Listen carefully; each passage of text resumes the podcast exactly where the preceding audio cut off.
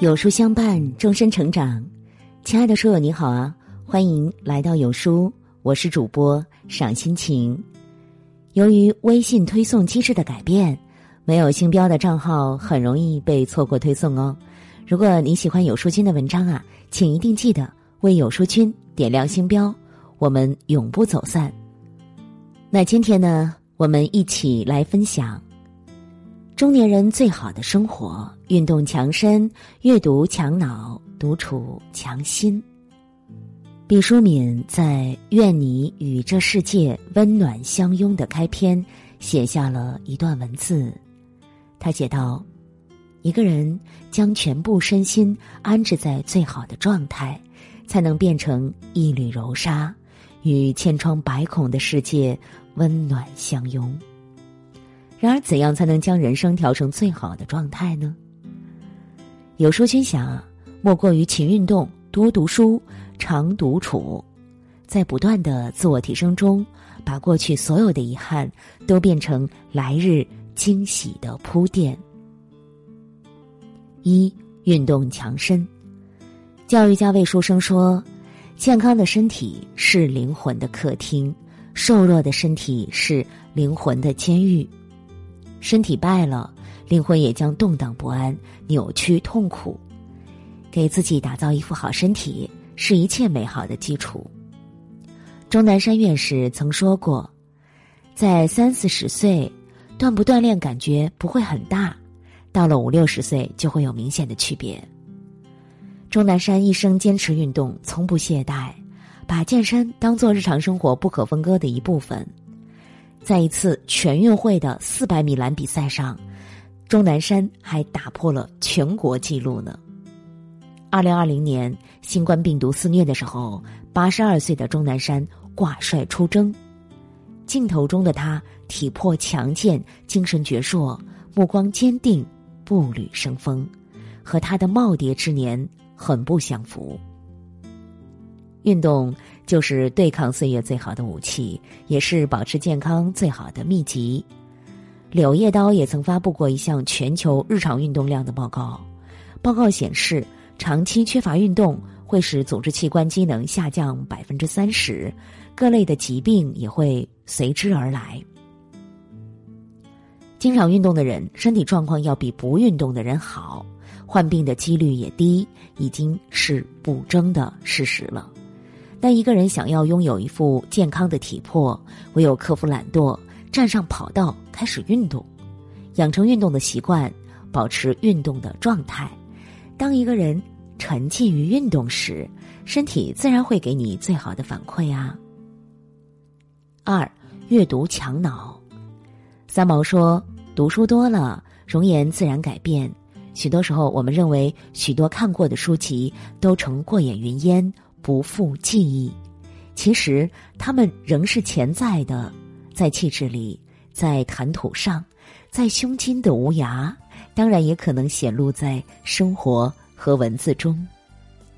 坚持读书，可以让人改变气质，超凡脱俗，增益智慧，看到不同维度的世界，体验更加精彩的人生。三毛为了爱情，跟着丈夫荷西来到了撒哈拉沙漠生活。那里环境艰苦，人迹罕至，食物匮乏，邻居都是言语不通的异族人。这样的日子非常煎熬和无聊。三毛起初很不适应，后来他开始阅读，在文字中不同的世界和人生，感受生命的活力和精彩。渐渐的，他开始把生活的点滴记录下来，写成了一本散文集。叫《撒哈拉的故事》。该书一经出版就迅速窜红，三毛也因此成为华人世界很受欢迎的作家。一个人的认知水平决定着他的人生高度，而读书呢，无疑是提升认知最好的方式。你读过的每一本书，都会成为你攀登人生高峰的垫脚石。书读多了。就能站在比别人更高的高度，饱览人生最壮阔、最辉煌的盛景。读书强脑，成就更好的人生。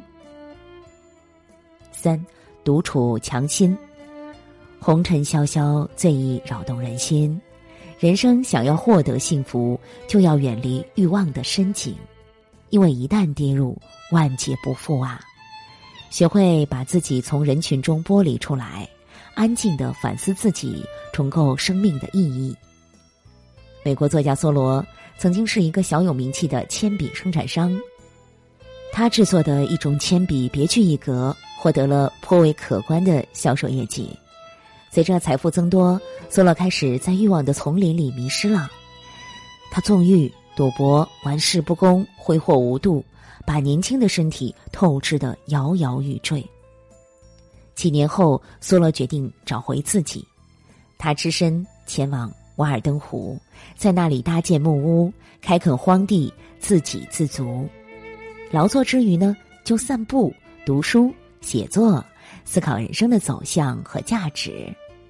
在离群所居的独处之中，梭罗摆脱了欲望的捆缚，重拾内心的安宁和笃定，活得潇洒自在和快乐。